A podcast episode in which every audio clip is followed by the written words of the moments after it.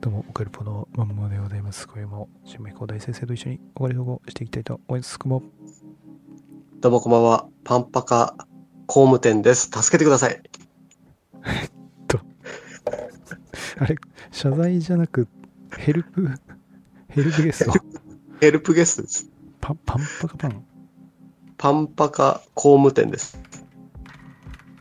パンパ助けカて。ください。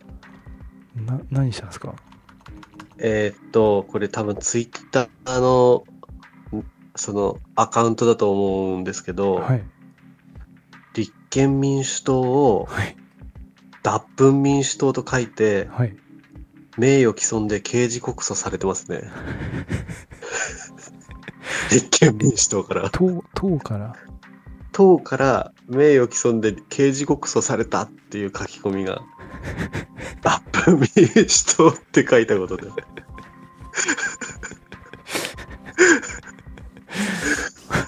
俺らもそんなこと言ってたよね、そういえば。でも、あれは、そこまでは言ってないですよ。あれそこは、までは言ってないか。あれは、その出来事を、あの、ただ紹介してるだけですから。でもなんか憶測、憶測でなんか俺言ってなかった、なんか持ってきたとかさ。こうなんじゃねえかああなんじゃねえかっていうそのオカルトークはしてましたよねしたよね、なんか、はい食べてる間もそこにあったんじゃないかとかね。そうそうそうもう妄想危ない妄想話ですそう名誉毀損で訴えられるんじゃないいや大丈夫でしょ聞いてないからね。う、うん、名誉を毀損はしてないですからね党のまあね。はい これなななんでなんでやっぱ、民主党っていう名前にし書き込んだことが、えやっぱその党からすると、えはいおかしいやろと。 失礼やないかという、そういうことだなねるほ。は。刑事告訴っつうのはいなんでしょうね。名誉毀損という罪で訴えられたってことなんですかね。うーん。なんなんでしょう、これは。パンとパにンかく、 訴え刑事告訴だから、検察とかが事件にしたら、裁判所から呼ばれるという。そそれだけですか、で、まあ、罰金とかじゃないの、こうれ。ん。なんまかあ、これ逃も、亡の恐れがあれば、逮捕されるかもしれないけどね。ああこれもワンチャンさ、あの、ひまそらあかねさんみたいで、このパンパカさんもものすごい資産家だった時が面白いね、これね。バトル始まる。バトルが始まるっていう。あの、ひばそらさん、なんか、ゲーム会社、ゲームかなんかの、なんだっけ、なんか権利会社にそ売っう、て、めっちゃ持ちみたいな。 6億。あら、いいね。だそれを知らなかったわけよ、あっち側は。コラボの人たち。ああでその 7人ぐらい弁護士ドカーンってやってこんぐらいやればあの、ね、一般人なんかビビるやろっていう感じでやったっけばはい。喧嘩を売った相手がそのめっちゃ金持ちだったっめてこっちとゃ金ね。そう欲しいっていう多分さそこ裁判でさ、うん、うん、勝ち取ってないその6億の権利、会社側あかそうら。そうそうそうそうそうそうだよね。裁判で戦い抜いた人だよね。そう10年なんかすごい結構長い戦いをしてでもその人が開発とか、うんほとんど作ったようなものうんなんだろうね、その権利っていううか。ん、そして最確か半額とか打診されたのかな最初ほう。でもそれじゃあうんあの全部だ全部だってなって戦うことを決めたらしいんだよねはでそれを勝ち取ったんで相当な手だれあ。そうだね。なんですよねすごい人的に回したね、そうコラボ。そうだからすごいひどでかすよったもん弁護団もね、そのうん、前になんか、一回喋ったけどね、うんなんか、ひどかったよね、あの、届いたその文章とか、ひどいコ。ピペ、コピペだったじゃん、なんかあのひどい。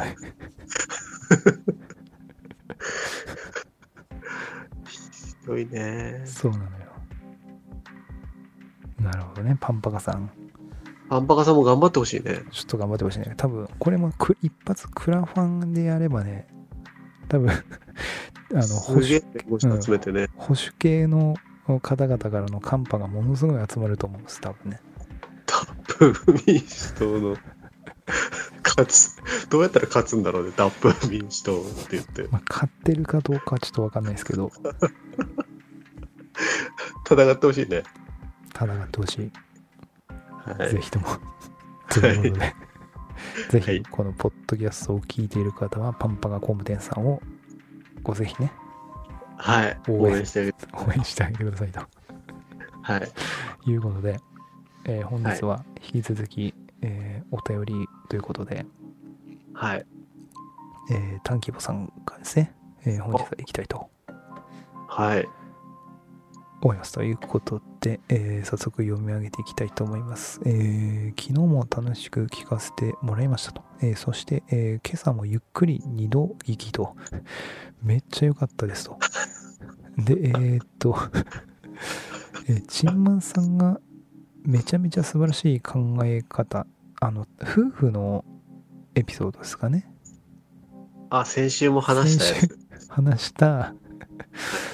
なので、まあ、今日はね、今日はさすがに詳しく先週のごとく までは、先週とかもうさっきねついそうさっき10分前はい。なので、さすがに今回ははいやんないですけど、ただお便りはね、ちょっと紹介していきますね。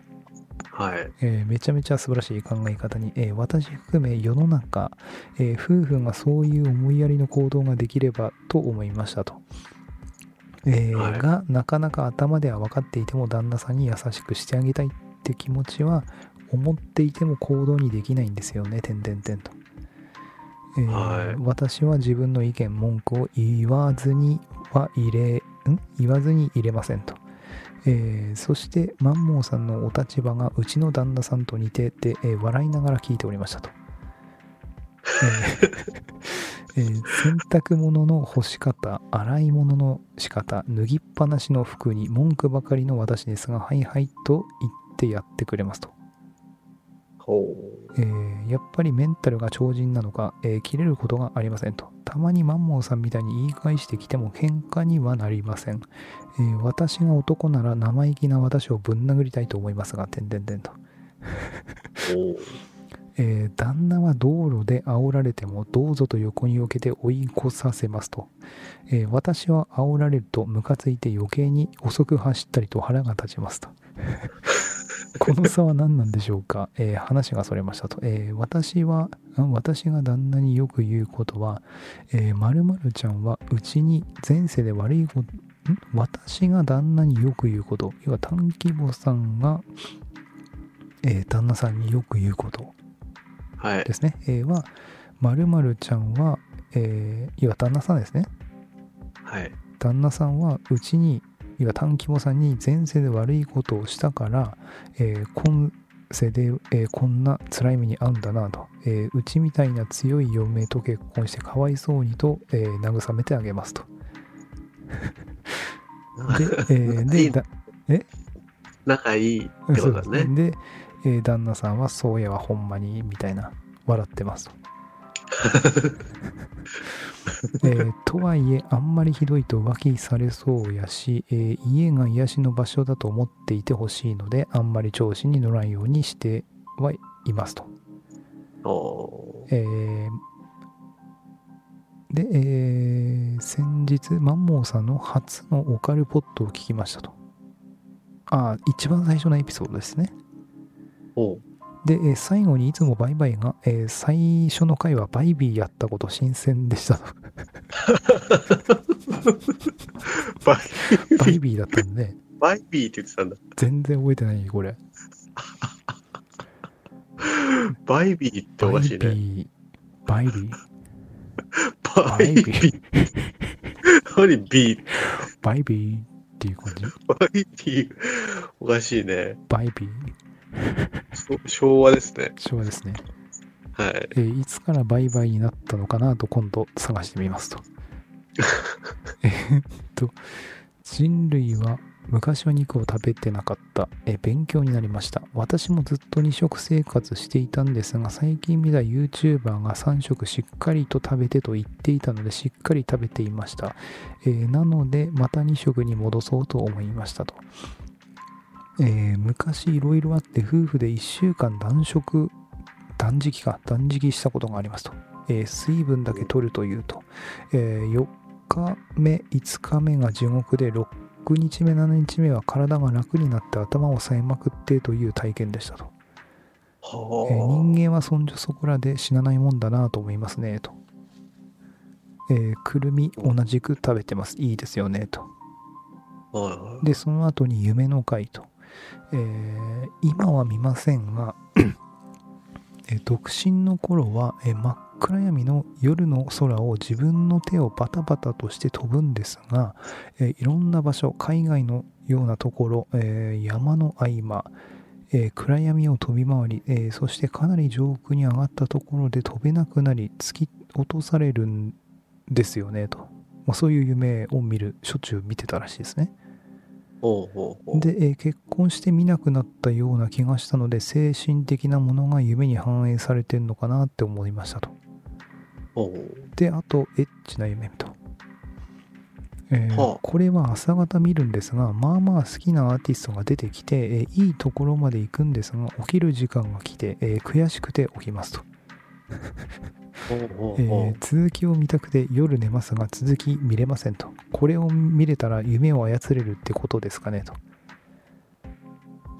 えーはいっていう感じですね、えーではマいンモーさんの深い話大好きですと、えー今回も長文になりました、えー、単義語のお便りって言ってくれていたのでああうん次回も単義語これもそうですねはいで、えー大阪の親は吉村が受かって愕然としていますとう。あのー、知事。知事ですね。で、賛成と応援してますが、簡単じゃないんですね。ではではということで、大阪府知事選の時ですかね、これね。市長。はあはあはあ。はい。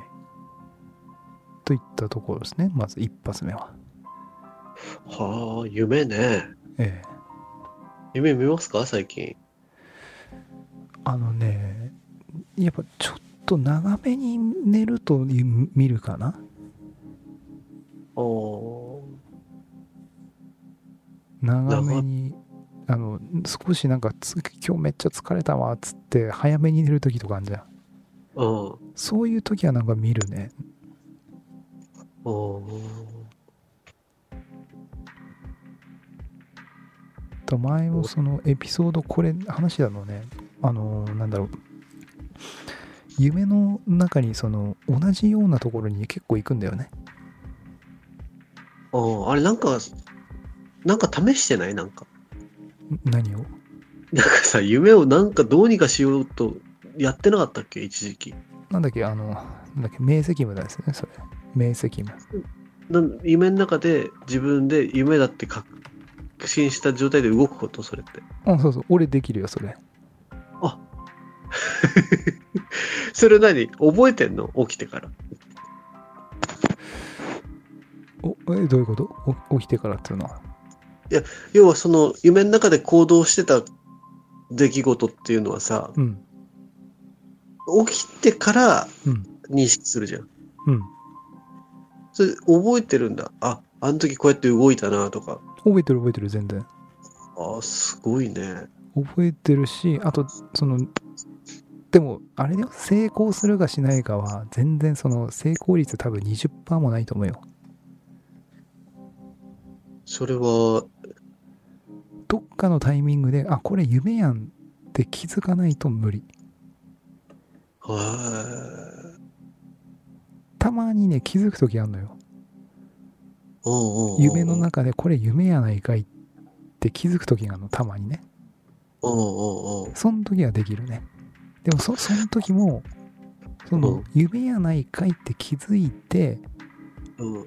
そのね、調節が難しいんだよね。その、あのーあまりにも気づきすぎて、操作しまくろうとすると起きちゃうの よ多分脳が活性化されちゃうんだろうね多分ねうんうんうだん。からそのバランスが非常に難しいですね記憶の整理みたいなことをするでしょ脳で。うん要は、起きてる時も考え事すんじゃん。うんああ、そこ行って、こう行って、みたいな。うんそれを寝てる時にやってるってことなのかそなうそんなイメージですよ本当にイメージ的には自分がこう言って、ああ言ってっていうのが、うん寝てるから、うん視覚の、おし視覚でこう、現実の映像が入ってこない状態でうん考え事してるイメージなのかなって思ってたんだけど。そうそれのめちゃくちゃリアルリアリティがあるバージョンです あのお今今こうさ目つぶってこう考えることするじゃんうん。うなんんか空飛ぶ妄想でも何でもいいっすようんうんうん。そのそれをもっとリアリティがある現実味ある感じにこう操れる感じすごいね。こう夢って結構リアルじゃないですかそのなリアルっていうかそのなんて言うんだろうな起きてる時に妄想するのとちょっと違うじゃんそうだね。そその夢の中では本当のことだと思ってんじゃん自分はそうだね。ありえない状況なのにうんうん。もうほんそそあたかもそこにもう その世界が本当にあると思ってその中になんつうのね夢をこうんうんううん。動いたりしてると思うんだけどうん。だそその状態で気づく感じですねああ。え、大抵、下、下の方向に行くって前言ってたじゃん。持っていますね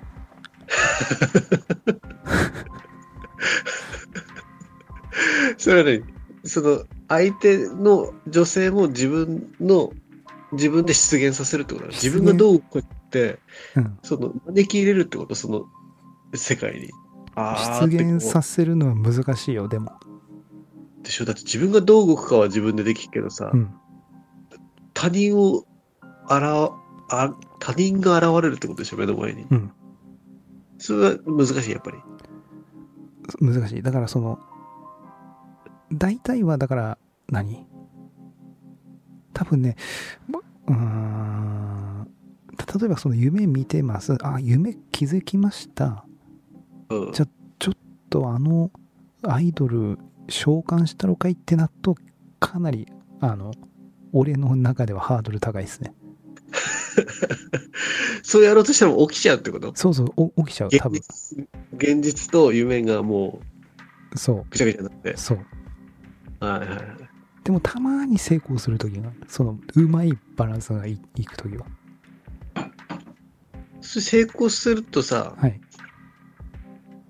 ばなんつうのマネキンみたいにピタって止まってんのいやいや、普通に、普通に動いてますよ。普通に動いてるんだ。いそうそうや、それがすげえよね。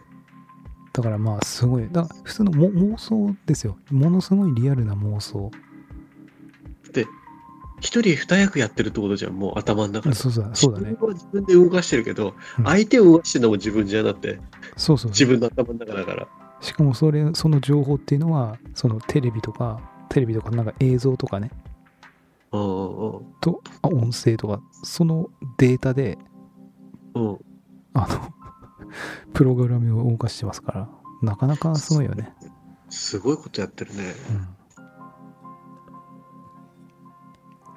そう。まあ、そそれは明晰夢だよね。だからそれとは他に、はい。同じ場所とかあと町とかに、えー結構行くんですよねそれ思い入れがある場所なのいや全くわからんそのだマンモーワールドそのなんか夢の回でも言ったんですけどマンモーワールドがねあるんだよねそれ何現実世界にはあんのそこの場所は。ないないない夢の中そうにそうそうそうその行くんだ。うの同じ町に行くのよおおーおーおーおーすごいねか。架空のねおーまあ多分脳みそのどっかにあるんじゃないそういう妄想の町がおおおーそれがその発展していってたりするのよ要はあ、何 都会になってきてるってそうことそうそう、都会になってたよ。だただねな、なんとなく街並みは、あの、塩釜とか、なあの多分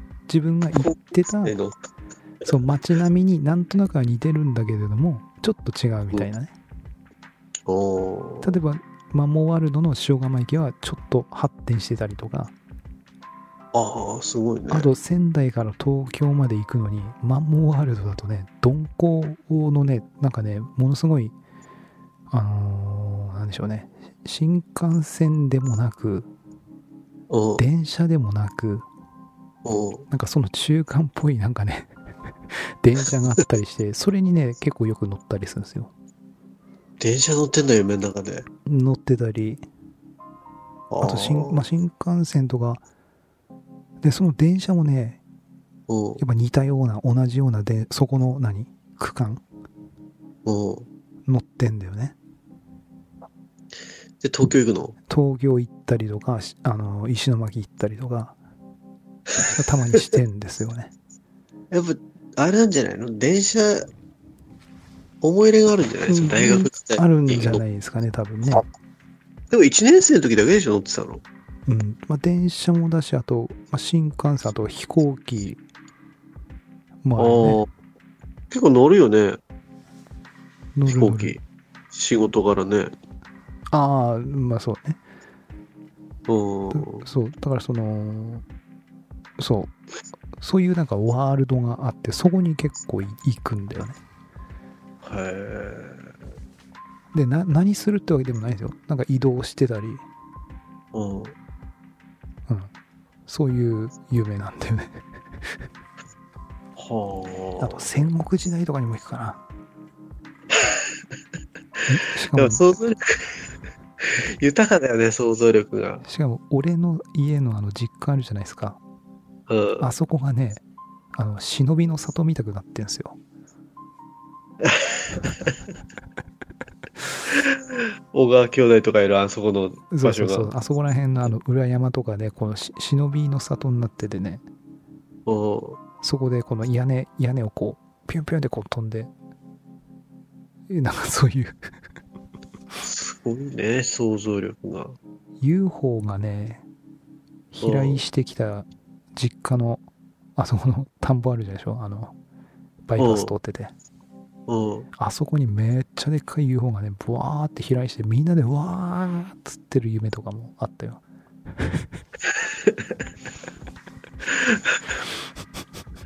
あー逃げる夢とかねそうすごいね大体場面が似てますね見るのね結構眠り浅いってことだねじゃそうだねまあでも今、うん、見る時もあるけどだそういうん結構長く寝てる時は俺見るかなああああ見るというか覚えてる長く寝てる時はあー千葉さんありますなんかそういう俺は必ず見るけどねあんま覚えてないんだよねあ毎日毎日見る絶対うん起きた時は覚えてるけどあと忘れちゃうんだけどうんたまに仕事とかしててはって思い返す時とかもあるんだけどうん最近だとあれじゃないその淳君とか大ちゃんとかうんと車乗ってる夢とかおうあの安倍安倍おばさんのあの細い道あんじゃん うんあれ学校の方からバーってくると T 字路になるじゃん学校の方からバーってさ、うんうんうん来ると T 字路になっていつも左に曲がるじゃん、うんうんあそこ車でぶっ飛ばして大ちゃんの車で軽自動車なんか知んない けどうんで右折すんだよねすげえスピードでうんでもダイハードみたいにもうあの河川敷に車バーンって飛んでで俺助手席の後ろに乗ってっからもう俺の方が地面にもうスローモーションよ空中でああ終わったみたいなうんそういう夢とか見たよちょっとあの盛ん盛んなってるとこね そう、盛んなってくと、バーンってジャンプして、河川敷にもうね、ダイブしてる夢のが、それめっちゃ面白いねそれジュン君とかケイタさんもいたな、多分あれ、4人。サーヤとかも乗ってたのかな。終わったっていう夢。すっげえ飛ばしてたよ、あなた。 それ俺が運転してるってこと運転して、運転してる。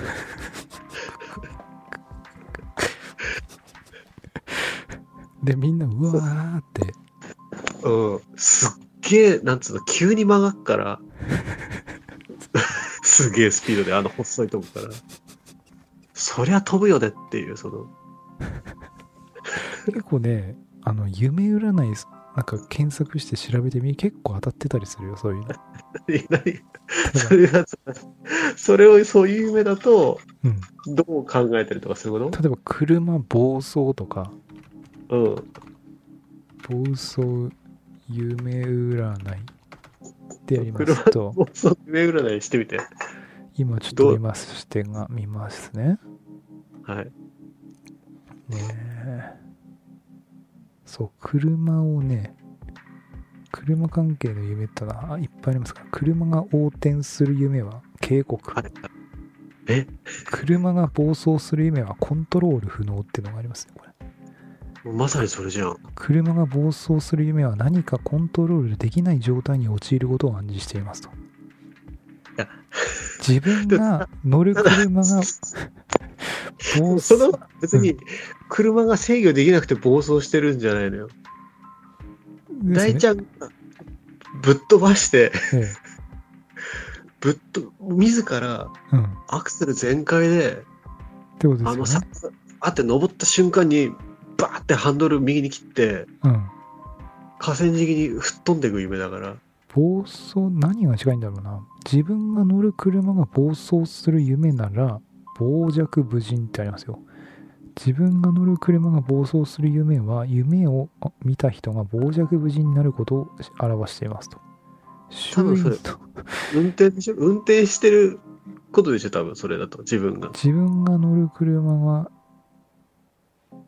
自分まあこれちょっと違うかなそうそう。自分俺、もうじ後部座席車の自人を引く夢とか車で 車に他人が運転する他人が運転する車が暴走する夢だね。暴走っていうか、暴走なのそれ。他人と車に乗っている夢ありますよはい。どうですかちょっと待ってください今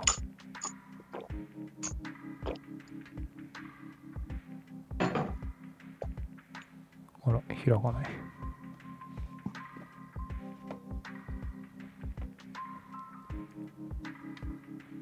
マジで怖かっ たよ。死んだのなんかそのね、そう、怖いと思うか、あと心地よいと思うか、楽しいと思うかとか、その夢の見た時の感情によってもなんかメッセージが違うとか、よく言うんですよね。俺怖かったよ。あー。で、なんかね、あとね、夢ってね、真逆っていうふうによく、おなんか不幸な夢は、あの、現実世界では良くなるとか、なんかそういうのもあったりするんだよね。はいはいはい。えーっと、あら、マイナビウーマンのやつが開かないですよ、これ。まあ結構見るんだよな夢占い結構面白いですよ。直近だとそれだけど結構見るんだよな他人と車に乗っている夢は成長を表すと。お夢を見た人が精神的にあ、精神的に成長することを暗示していますと。あじゃあこれから成長するんだ。精でも神しし死ぬ夢だよ、死ぬ夢。えもうほぼ死ぬ直前の夢だよ、あれ。何がその車の事故。だって、あー要は、その、ブワーって登ってって、右折しながら、うん吹っ飛んでくるの、あの河川敷の方にね。まあ、じあの事故ってことだよね。事故。うんで、そのまま降りないんだもん、その。要は、助手席のうん。後部座席から地面に追突していくから、うん。俺が乗ってるでしょうん。俺左側ガラスじゃんうん。そっから地面に落ちてく夢だから、うん。あ全然成長とかじゃないと。車の後部座席に座ってるってことですかあそうそう、俺はね。これ、前、ジュン君は。車の後部座席に座っている夢の意味、はい。えー車の後部座席に座っている夢はあなたが運転している人物に依存し人生の主導権を握られていることを暗示していますって書いてますよ握られてるじゃん。握だっるて死にそうになってんだもん、握られてるね俺。握られてるよね。この場合運転している人物はあなたのパートナーや両親職場の上司などであることが多いようですと、えー助手助助手席よりも後部座席に座っている夢の方が運転者の支配力やあなたの依存の度合いが高い傾向にありますまた別の意味では仕事や対人関係の運気が上昇しより高い立場に立つことができることを暗示している場合がありますとほうほうほうほう。いうことですねほんじゃ、職場の上司うんになり得るってことだね、これから。うん。一攫千金に当てて、あ、なるほどね。はいはいはい。そういうこ雇とってもらうで。はい。すねそう、なんかね、結構ね、夢占いって結構おもろいんですよね。はあ、誰考えたんだろうね。これはちなみに、はい。これはちなみにですね、これ書いたのは、これ書いたのはちょっとわかんないですね。誰だろう、これ。 ああ、占いの手帳っていうサイトですね。いやー、いいね。うんっていうことですね。はい。で、えー、あとは、夢と、ああ、そうね、アーティスト、ああと、まあ、2色とかね。ああ、まあ、これはね、あの、 そう、に2色、まあ、うん、完全なる俺の、なんでしょう、推論なので、2色っつうのは。はい。だから合わない人は無理してやんない方がいいとは思いますね。まあ、トータルでどれぐらい食うかじゃないのうん。やっぱりその、今はね、栄養満点だから、うん。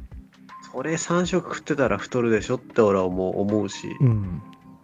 まあ、決められた量、ね、トータルの量が一緒であれば、うん1日摂取する。うん。まあ、2食でも3食でも1食でもいいんじゃないのトータルが一緒なら。そうね。なんか俺は、特段に2食っていうか、なんでしょう、腹減った時に食おうって感じだね。うんあのー、んなんで、だそうなると大体2食ぐらいに落ち着くんですよね。うん。昼、あ昼、早い時だと11時前半で11時半うまあ、ん。 10時ぐらいまでは我慢するかな朝飯食わないの食わ食う時もあるし食わない時もあるうん。あんま食わないかなうん。で腹そうすると10時半ぐらいになってくると腹減ってくるからうん。あいいねいいねっつっていいいいね、いいねって何えーでこの腹がすくとですねうん。なんだっけなえー、っとねなんかいいやいい効果があるんですよほうほうほう。なんつったっけかななんかねエイジングなんなんだっけななんだっけなあのねなんだっけなんつったっけかな断食なんて言ったっけかな体にいいのあ頭にいいファファスティングのそうファファファスティングプチファスティング的なほうほうだ16時間空け るといいとかよく言うんであそうそうオートファジーオートファジーそれってね、8時間以内だったら何何食ってもいいってやつオートファジーっつうのはうん。えっ、ー、とねなんかがん細胞がうんぬんかんぬんみたいななんか感じだったような気がするけどなおあオートファジーとは細胞が持っている細胞内のタンパク質を分解するための仕組みであるとおいうことでペディアさんは出てますけどなんかねまあまあいろいろあるんですけどはいまあとりあえずそう16時間ぐらい空けてる感じですね私はねすごいね。それ、太んないっていうよね。うーんっていうしなんかその何やっても太んないらしいよ、それ。あ本当8時間以内に飲む食う限定してれば。ああなるほどねうん。まああれでもでも水とかは飲むよ水分はうんうん水分は取るけどうん。うん。まあだから、そうそう、まあ、空腹のが少しないと、その人間の この自然界の法則的なところで、うん。 ね、ほとんど空腹ないじゃないですか、人間の生活今。そうだね。それおかしいから、普通に考えて。どっちかっつうと、腹すかせてる時間の方が、絶対人間多いから、これまでの歴史上。うん。ってことはっていうとこだねあーでもあれよ子供は3食ちゃんと食べさせてるよあー、ま大人、あ、まあ大人でね今もうほとんど動かなくなってるからうん、しあの仕事もねうん。あんま別に食ってもいいことないんじゃねっていう、まあまあね。うん俺も全然食わないもん、平日。うん、朝、朝はでかい弁当箱食うけど、うん昼は何も食わなかったり、もらい物のお菓子溜まってんのちょっと食うぐらいで、うん夜もなんか野菜中心ではい、酒だけ飲んでみたいな。うん、まあ俺はその何食うんぬんじゃなくて、うん体重を常にこう気にして、うん同じ時間、毎日同じ朝に体重測って、うん増えてれば気をつけるし、減れば、あ、ちょっと多めに食ってもいいな、みたいな。ううんなるほどーん、かな。なるほどねうーん。生活習慣病とかね、なるとね、うん大変だからねうん、大変だから。そうそうそう。っていったとこで、そんな、あともう一つ、これ行って、あ、ぐらいだから、あ行きましょう。えーっと、続きまして、はい。これも短期予算で、えー、子供さん胃腸炎大丈夫でしたかと。あの、 た吐いた時だね。 途中で終わった時。うはん。いはい。で、えー量子力学、マンモンさんの解説、グダグダな感じもありましたが、えー量子力学への熱いお気持ちがもう嫌ってこと伝わりましたと。えー難しい内容で理解力のない私ですので、すべては理解できないのですが楽しかったですと。えー量子力学深いと、えーいろいろ思うこともあり、マンモンさんに聞いてもらいたいこともありますが、またゆっくり、えー LINE しますということですね。はい。で、えーあとは、えー、マンモーさんのオカルポットを聞いている方は、はグダグダ感が、えー親近感を抱き、こ心地よく聞いているのではないでしょうかと。えー私はそうですと。 えーということですね。ありがとうございますと。グダグダ感っていうと、はい。グダグダ感っていうと、あの、私の量子力学スペシャルやったんですよね。はい。あの、新馬さんが田植えの時に。田植えの時ね。うんうん。であれもう、はい何でしょう台本も何もなく、はいもう1時間ぐらいぐだぐだ喋ってたんですよ多分一人ではいはい。本当そのグダグダですねそのグダグダ感が まあいいいいとあーということですなるねほどえーであと感謝その中でその量子力学の中で感謝のことがあるんですけどはいまあその話、えー今回は聞くべき話偶然はない必然的に聞かせてもらっていると大げさではありますがそう思わせてもらう回でしたと、えー感謝なんですみたいな、えー量子力学万盲的から学ばせてもらいましたが心打たれ学びありましたとえーアホな話から、えーその他いろいろ話幅広いお話を聞かせてもらえるオカルポットにますます楽しみですと。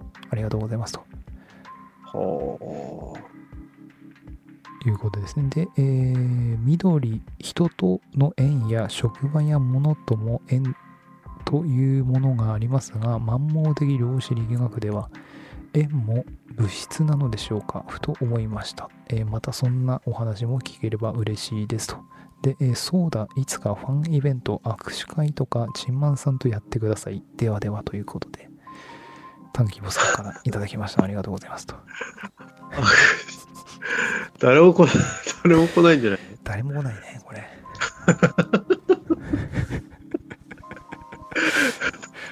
あのー、単鏡さんだから誰も来ないから、もう、やるとしたらもう単鏡さんに会いに行くっていうことだよね、そもうう。だね。ピンポイントで。ピンポイントだね。その、どっかでやって誰も来ないんだったらピンポイントで行きますよっていうそうそうそう。旅行がてらね。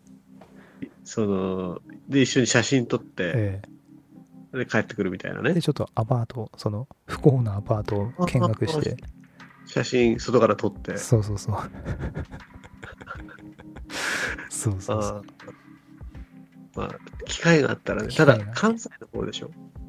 あれだっけ関西の方なんじゃない確か。ああ、なんだなんだなんだ。だから結構遠いじゃん。だか遠いね。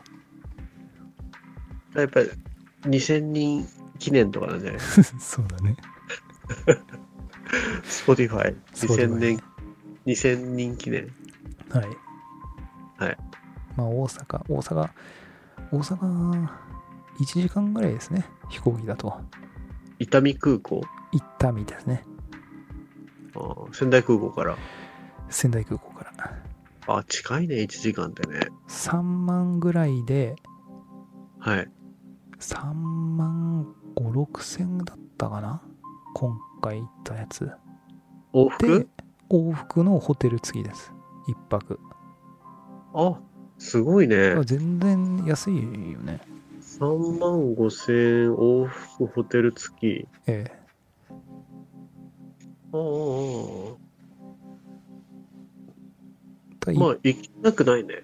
え行けなくはないよね。全然で1時間ぐらいですから仙台空港を出発して大阪まで1時間ちょいぐらいで着くからうん。だ全然だ今回1泊で帰ってきましたけどうん。全然あの楽しみますよあー1泊で昼ぐらいの飛行機に乗って行って2時 ,2 時発の3時弱でうん。でホテルのお風呂入って大浴場入ってうん。で梅田に繰り出すっていうああ、なるほどね。うん、ちょっと楽しいかもね。全然楽しいですね。多分ね、東京で、東京も新幹線なんやかんや、それなりにするから、うん。東京も多分新幹線今、どんぐらいだろう全然最近東京行ってないからな。多分土に日と、うん。あの、週末パス、大人8000円とかで、うんそれプラス、その、特急券うん、うん。往復分、うんだから多分、1万8000円とかで往復できんじゃないもしかしたら。い、い、1万 1000? 1万8000円とかで、ああ、やっぱそんぐらいするんだ。多分、8000円と、うん。行き5000円、帰り5000円のその特急券みたいな。だかああ、ら1万8000円ぐらいなんじゃあないまあ一泊すと、まあ、ホテル一泊したら、まあ、3万でお釣りくるぐらいですかね多分ううんん。うんうんなるほどうん。ですねまあ、機会があったらまあね。機会があったらということでとりあえずは今週はこんな感じでよろしいですかね、 あ、しまいですよ、しまいですね。そうですね。 ちょっと、あのーちょっと来週、あら来週なので、2週間後ですね。ちょっと、はいあの、なんですかおオカルト、オカルトの、しばらく語ってないそうねで。すね。まあまあまあまあ、お便りの方がね、大事ですからね、はこれ。そうだね。はい。はい。ということで、それではまた、来週のポッドキャストでお会いいたしましょう。バイバイ。バイちゃん。